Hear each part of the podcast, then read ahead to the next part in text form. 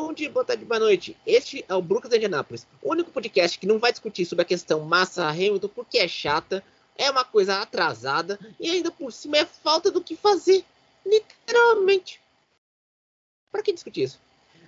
Gustavinho, Gustavo Almeida, temos um filme que foi lançado nos cinemas que todo mundo que aqueles do esporte motor gostam, que é o Gran Turismo. E tem uma história real sobre esse, o piloto que correu no, no, videogame e agora está correndo nas pistas. Boa noite.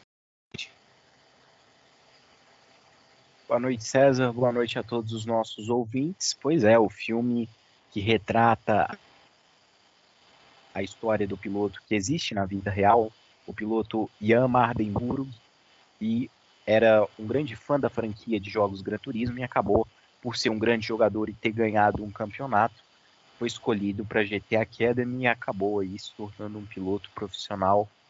É, e essa história vai, é, vai ser retratada nesse filme para quem for assistir. É, ele foi lançado no Brasil oficialmente hoje, né? Hoje é meio que uhum. uma pré-estreia e amanhã a estreia para valer. Mas já tem nos cinemas do Brasil e vocês podem assistir esse filme. Eu ainda não assisti, mas eu tô, eu acho que vai ser uma experiência interessante ver um filme é, que apesar de ser baseado numa história real, ele tem os seus roteiros, a sua liberdade de roteiro diferente de certos filmes aí de automobilismo, né? E muito bacana ver também a, as franquias de videogame se aproximando mais do automobilismo do mundo real. E, e, outra também, é, no filme, quem viu o trailer, vocês viram o, G, o Nissan GT. É o modelo Nismo, da Nismo, da Nissan Motorsport. E também lembrar que a Nissan tem uma grande tradição com modelos de endurance, tanto com o GT, o GTR, que era derivado do Skyline, que o Skyline nos anos 90 era usado muito para drift no Japão, e o, o Z, Datsun Z, que o 240, que agora tem um novo modelo que está correndo na Super GT japonesa. É isso aí, a, a Nissan, que é a fabricante e desenvolveu essa estrutura da GT Academy, que permitiu que o piloto, tanto no filme quanto na vida real em Amardenburg, conseguisse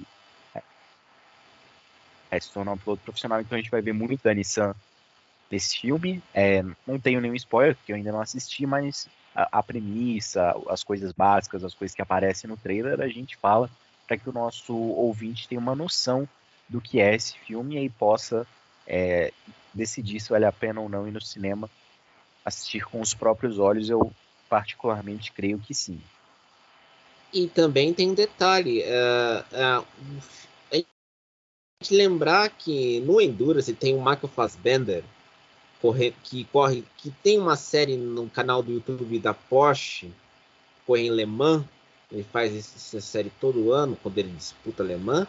E tem também o Ford versus Ferrari, que virou um filme obrigatório para quem gosta de esporte motor, que é a história da Le Mans de 1966 entre o Ford GT40 e a Ferrari. Sim, sem sombra de dúvidas. É, a indústria automobilística sempre fez aí as suas usou as pistas para fazer suas competições, desenvolver seus carros, também usa é, às vezes esse entretenimento que o mundo da sétima arte pode proporcionar para trazer um público diferente, às vezes uma pessoa que gosta de automobilismo, mas quando lança um filme desse, ela consegue ter ali um bom pretexto para convidar um amigo para ir no cinema, para ver se gosta, não só vendo uma corrida de carros, mas também indo até o cinema para ver um filme como esse, retratando a história é, de uma forma mais romantizada do que na vida real. Pode ser um despertar para pessoas gostarem mais do esporte. Não, e também tem um detalhe. Ah, eu li uma das críticas que saíram uh, né, nos, nos, nos, últimos dias sobre esse filme na Folha. Até, fala, até e acho que é uma crítica até interessante que fala que o, o filme tem alguns. É uma história meio romantizada? É, mas para quem gosta de esporte motor, vale a pena. Porque não vai falar a vida real, como por exemplo o Ford vs Ferrari, que também teve quem viu o trailer viu diferente do filme. Eu, eu falo isso porque eu assisti tanto o trailer como o filme em si. Então tem umas diferenças. No trailer mostra uma coisa, no filme é outra. Mas também tem uma, eu acho que é uma questão até interessante, é que é a primeira vez que a gente vê um filme que, o, que um carro japonês é o protagonista de uma história de, de ficção, porque sempre quando tinha filmes de esporte a motor, eram carros ou europeus e até recentemente um americano, que era o Ford GT40. Agora, pela primeira vez, vemos um, Japo, um carro japonês. Que, que, é, é uma, que é um, vamos dizer assim, uma coisa interessante. Aí vocês vão perguntar, amor, pô, mas tinha o Velozes e Furiosos Desafio em Tóquio. Mas o Desafio em Tóquio era uma ficção. Agora, o Gran Turismo é, é uma realidade, é uma história meio romantizada? É. Mas mostra um carro japonês, que, era, que é raro, até hoje nunca tinha feito filmes com um carro japonês como parte da história.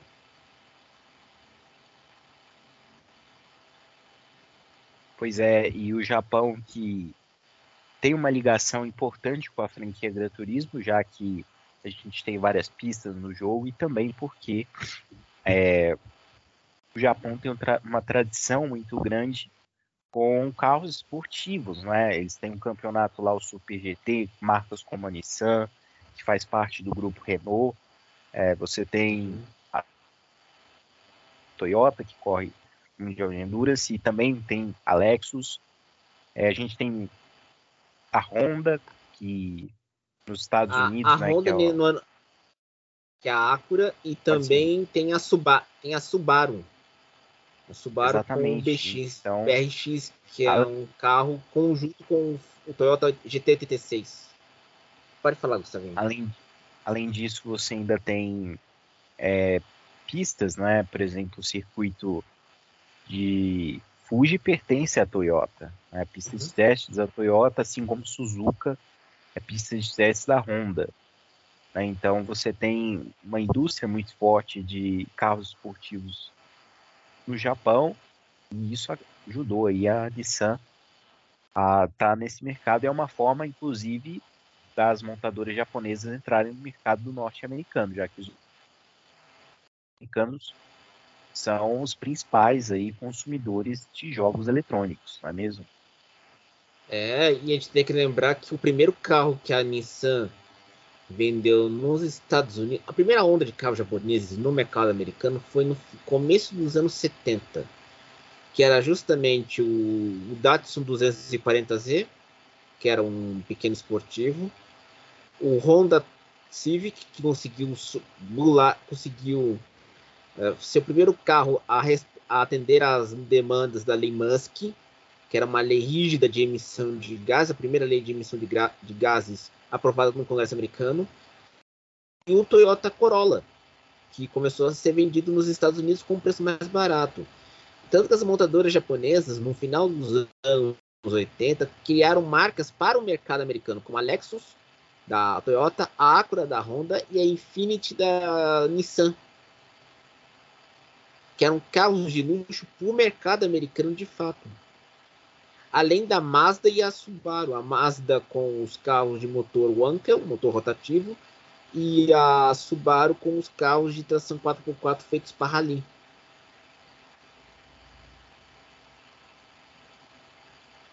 Isso aí é muito bacana esse tipo de informação, porque a gente não vê em nenhum outro, como você falou no início, nenhum outro podcast, nenhum outro programa de automobilismo que se estendam além de Fórmula 1 e títulos do passado e hum. é, coisas assim menos relevantes e menos abrangentes. Então, que bom que a gente tem aqui no Brooklands aí já esse tipo de conteúdo.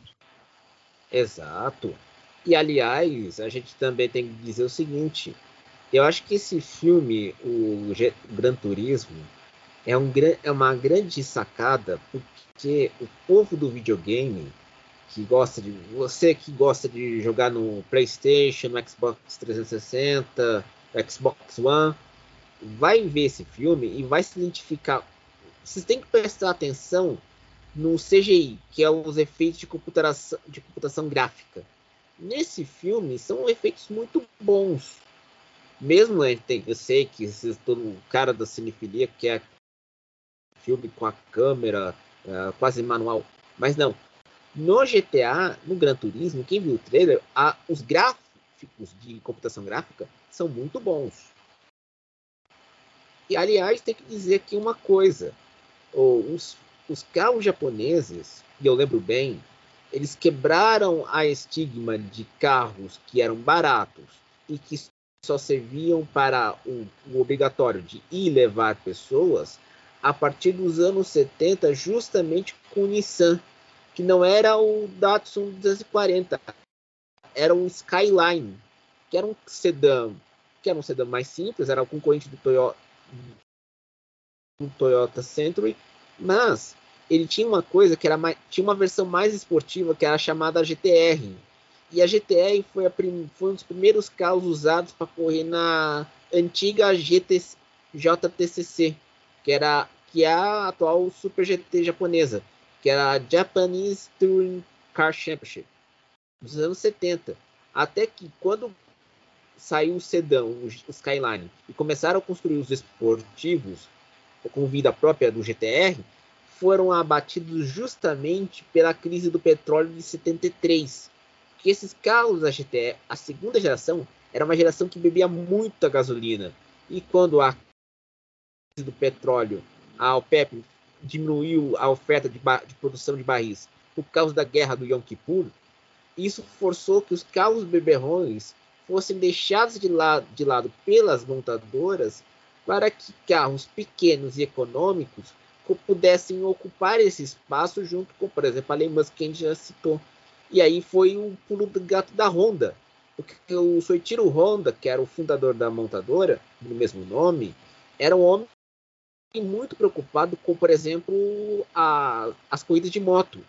E quando ele projetou seu primeiro carro popular, que foi o N360 nos anos 60, ele ficava mais tempo com os mecânicos vendo as mudanças e os engenheiros do que ficar com uma reunião da diretoria da empresa.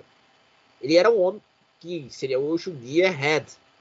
Ele era um gearhead de fato, porque ele ficava muito tempo lá com o mecânico, com o engenheiro, vendo a, as mudanças no motor, do que ficar numa reunião de burocracia sobre se tem que investir em outro país e em outras coisas. E tem que lembrar o seguinte: as montadoras japonesas começaram a construir muitas fábricas no continente asiático, Tailândia, Coreia do Sul, com contratos de licença. Aí, quando fabricavam esses carros, eles supriam todo o mercado asiático, que era um mercado que tinha um comércio intra, intracontinente muito forte, e mularam a lei europeia porque começaram a construir fábricas no continente europeu e projetar carros para o mercado europeu. A mesma coisa aconteceu nos Estados Unidos quando começaram a fabricar carros lá nos Estados Unidos.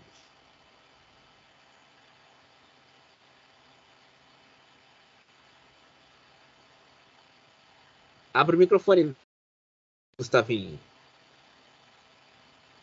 É, e nesse embalo todo, e por fato também Estados Unidos, é, na carona dessa, dessa sequência de novidades aí sobre o filme Gran Turismo, a IMSA anunciou uma parceria com a franquia Gran Turismo que vai levar dois espectadores, dois fãs, para as 24 horas de Daytona de 2024 para assistir a corrida em loco, com direito a hospedagem, passagem aérea, Uber Cash e ingresso VIP, né? melhor ingresso possível, e ainda um ingresso para ir no cinema depois de assistir o filme Gran Turismo.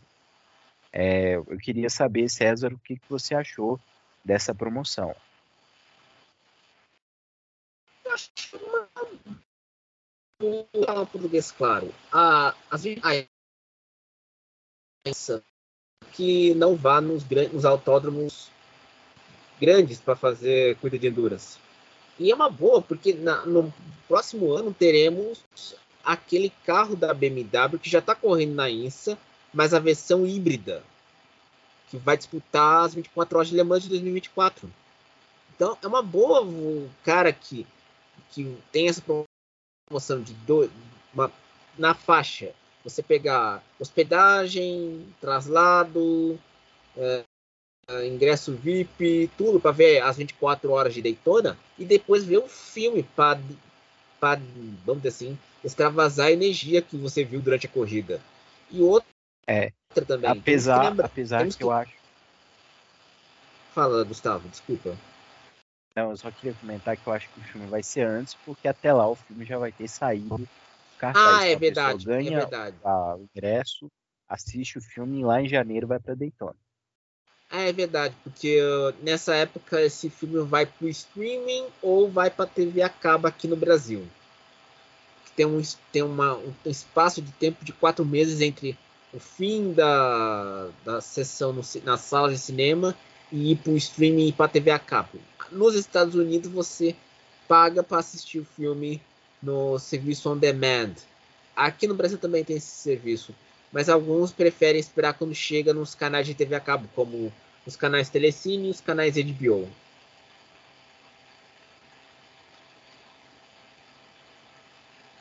É isso mesmo, e lembrando que essa promoção só está disponível para residentes, ou seja, pessoas que moram nos Estados Unidos, se eu não me engano, com exceção do Alasca e do Havaí, que não estão aí inclusos na promoção. Ou seja, os americanos aí vão poder desfrutar de uma viagem com tudo pra, pago para Daytona. Imagine uma pessoa mora, sei lá, em Nova York, Michigan, né, no inverno rigoroso lá em janeiro, vão viajar para Daytona Beach, que é uma cidade com praia, e ainda vão poder curtir aí a principal corrida do endurance norte-americano. Exato. Vai sair daquele Pior que nessa época do ano tem aquelas massas de apolar do Ártico que ferra a vida do americano. Congeada, neve, vento frio, a, a temperatura abaixo de zero. E olha, pega na mesma época, se ele, se eles fizerem, o cara fizer um pé de meia, ficar, vamos dizer assim, um bom tempo, ficar mais um tempo no estado, no sul, no estado da Flórida, porque às vezes também pode pegar uma promoção para ir para o Super Bowl, Super Bowl, que nessa mesma época, três semanas depois do das 24 horas de Daytona, em janeiro, em fevereiro, quer dizer. É, se conseguir uma folga no trabalho.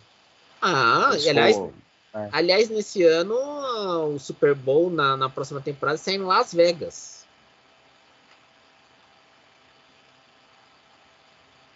É interessante.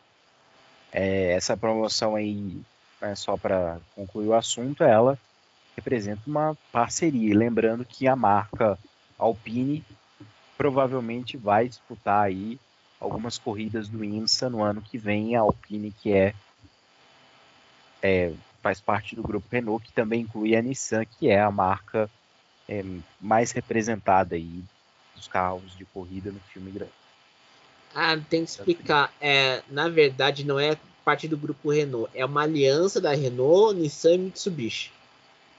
Tanto que a Renault vendeu, tirou, vendeu, tirou capital da Nissan para não ter que ser o acionista majoritário. Tá num fundo neutro na Holanda. Porque tem que lembrar, nos anos 2000. Isso, inclusive, pode. Pode falar, Gustavo. Não, pode falar, seu assunto é mais importante. É, a gente tem que explicar. Nos, em 2000, quando a Nissan estava indo para falência, a Renault socorreu e comprou 43% das ações ordinárias da Nissan. Ou seja, ação de, de direito a voto no conselho administrativo da Nissan. E agora uh, eles venderam 15% daquele montante. Vão, estão com a Nissan tanto que é que a Renault e a Nissan estão com 15% cada de cada montadora das duas. A, a Nissan tem 15% da Renault e a, a Renault tem 15% da Nissan. A diferença, que é de, 40, de 28%, está em um fundo neutro na Holanda, pelo grupo Renault, porque tem que lembrar, a sede da aliança Mitsubishi, Nissan, Renault é na Holanda, porque na Holanda paga menos imposto do que Tóquio e Paris. E ainda assim, o maior acionista da Renault é o governo francês.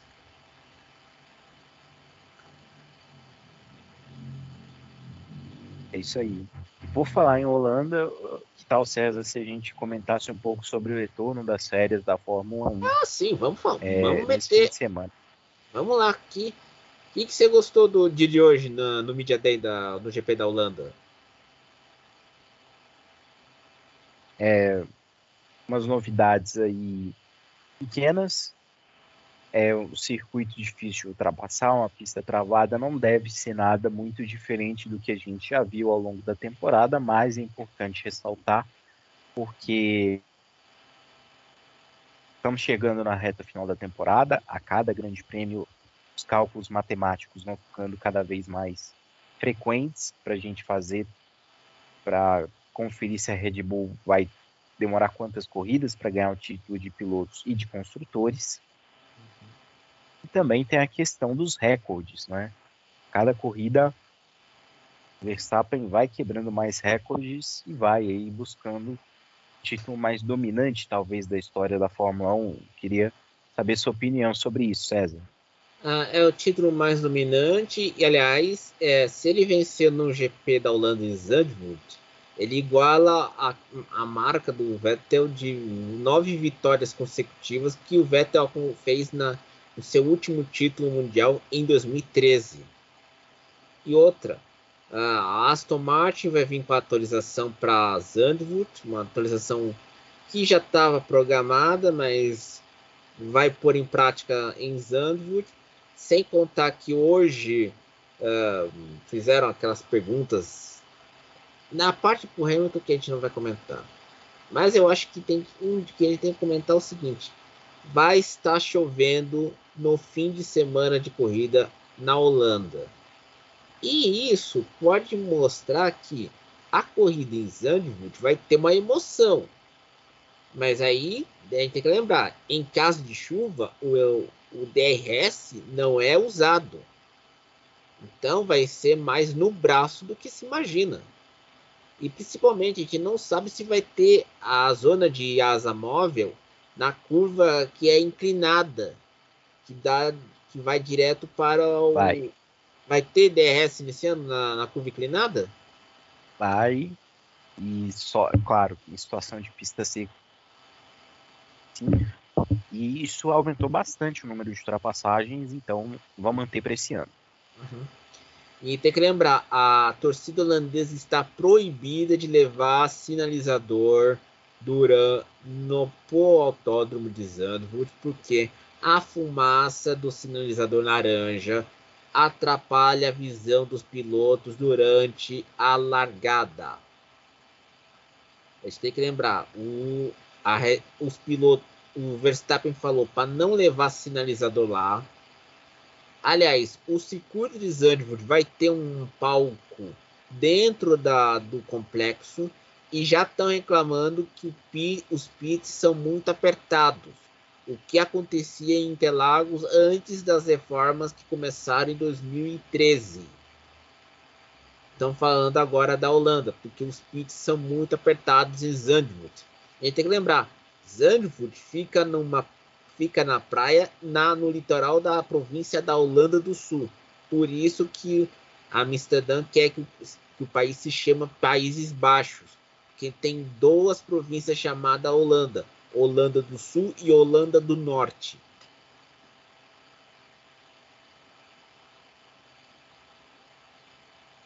É isso aí. É... Fim de semana e, portanto, vale a pena dar uma conferida no Grande Prêmio da Holanda, principalmente porque temos previsão de chuva. Esse fim de semana também vamos ter a antepenúltima etapa da Fórmula Indy no circuito de Gateway, o último oval da temporada. Aliás, lembraram hoje o pódio de 2003, de 2003 que o Elinho venceu junto com o pódio brasileiro, Tony Canaan e Gil de Ferran quando ainda era IRL, tem que lembrar, de 95 até 2008, a, Indy ficou dividida entre a kart, que depois virou Champ Car, e a IRL, que era a Indy Race League. Exatamente, a corrida vai ser num domingo à tarde, né? A Indy vem fazendo todas as corridas delas em oval nos domingos à tarde. Né? Antes tínhamos muitas corridas Texas, Gateway, era tudo sábado à noite, mas mudaram. Esse fim de semana não tinha como é, ser realmente no sábado à noite, porque no sábado à noite a gente teria que competir com a audiência com a última etapa da temporada regular da NASCAR também acontece nesse fim de semana as 400 milhas de Daytona. Tem que lembrar que as 400 milhas de Daytona acontece é a última etapa antes do, dos playoffs e tem que lembrar o seguinte: a NASCAR está vendendo um pacote de TV, direito de TV nos Estados Unidos, onde terá a Warner Bros. Discovery e a Amazon transmitindo as corridas. Ou seja, vai ter mais opções para o americano assistir coisa de NASCAR, que atualmente a, uma metade, a primeira metade da temporada é da Fox e a segunda metade é da NBC e a Zen.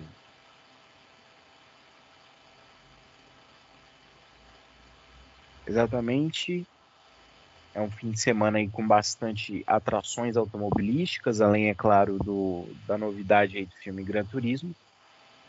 A gente também vai ter a IMSA em Virgínia com a última etapa exclusiva para carros de GTs e a antepenúltima etapa da temporada de um modo geral. Uhum. E a INSA, e, e tem que lembrar que a INSA vai estar vai tá decidindo o título em Petit Le Mans nesse ano. Eu não sei se é Petit Le Mans nesse ano ainda, às 10 horas de Petit Le Mans. E vai ser bem complicado, porque é um, um, campeonato mais aberto do que a WEC, por exemplo, e com esse regulamento dos protótipos para a INSA, junto com os protótipos do WEC, deu uma embolada legal. E até a BMW voltou a disputar no, no mercado americano com esse modelo que está ocorrendo na INSA também, né? Exatamente. A próxima etapa após essa de Virgínia onde nós só teremos as classes GTD Pro e GTD, serão as 2 horas e 40 de Indianápolis em setembro. E em novembro, a Petit Le Mans. A Petit Le Mans será em outubro. Ah, obrigado, Gustavo. Petit Le Mans que é, é a, santíssima trindade das, das provas de longa duração da INSA, que é 10 horas de Petit Le Mans, as 12 horas de Sebring e as 24 horas de Daytona. E as 6 horas de Watkins Glen. Ah, é verdade. Elas juntas compõem um campeonato paralelo, né, chamado Michelin Endurance Cup, com uma pontuação à parte, uma pontuação que é dada tanto com o resultado final, quanto com segmentos durante a corrida, se passou quantidade X de horas o primeiro ganha tantos pontos, o segundo ganha tantos, o terceiro ganha tantos, o resto ganha uma quantidade de pontos igual em todas as categorias para justamente dar um prêmio extra no final do ano para quem conseguir é, marcar mais pontos só nas provas longas. E, esse, e esses pontos são importantes para pagar as contas das equipes que disputam a INSA, né? Exatamente. E esse filme e esse fim, fim de semana eu tô com um filme na cabeça. A gente também vai ter é, uma corrida um pouco diferente do que a gente está acostumado, que é o European Le Mans Series, porém uma etapa noturna e no circuito que a gente raramente vê corridas de, de carros, que é o circuito Motorland de Aragon, na Espanha. Uma corrida noturna no sábado. E vamos ter aí, já tivemos os treinos hoje, vamos ter esse fim de semana sem a presença do Nelson Piquet, foi substituído pelo Felipe Albuquerque. E também lembrar que, para quem não conhece, Aragon é, é usada tanto pela MotoGP como pelo Mundial de Superbike para correr no calendário. E como a, Exato. a, European Series não faz tanto, não pede tantas mudanças no circuito, é válido para correr tanto correr em Aragon A DTM correu uma corrida no túnel Missano, que é outro circuito que, o, que não é comum para carro. Que se correu uma, em 2018 em Missano. E a gente tem que lembrar que a Fórmula 1, durante a pandemia, em 2020, correu em Mugello, que é outro circuito que é mais acostumado com motos. Uhum. Apesar de né, ser um pouco mais tradicional corrida de um que de outro no circuito, esses circuitos recebem corrida de carros até uma certa frequência, né? Tem uma prova de endurance todo ano disputada em Mugello, tem uma prova uhum.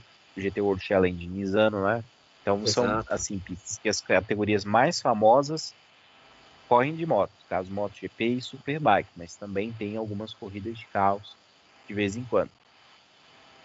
E essas corridas hum. é que é que pagam as contas para manter os autódromos vivos, de, como Missano, Aragon, Mugello. Exatamente. Inclusive, eu acho que Aragon seria uma ótima pista para receber a Fórmula 1 na Espanha, que é uma pista, não sei se você conhece mais ou menos o traçado. Conheço, César, conheço. de subidas, descidas, curvas não, de e... alta, curvas de média, curvas de baixa, tem reta. Não, e outra, na Espanha tem pistas melhores do que a Catalunha. Jerez, Aragão e Valência.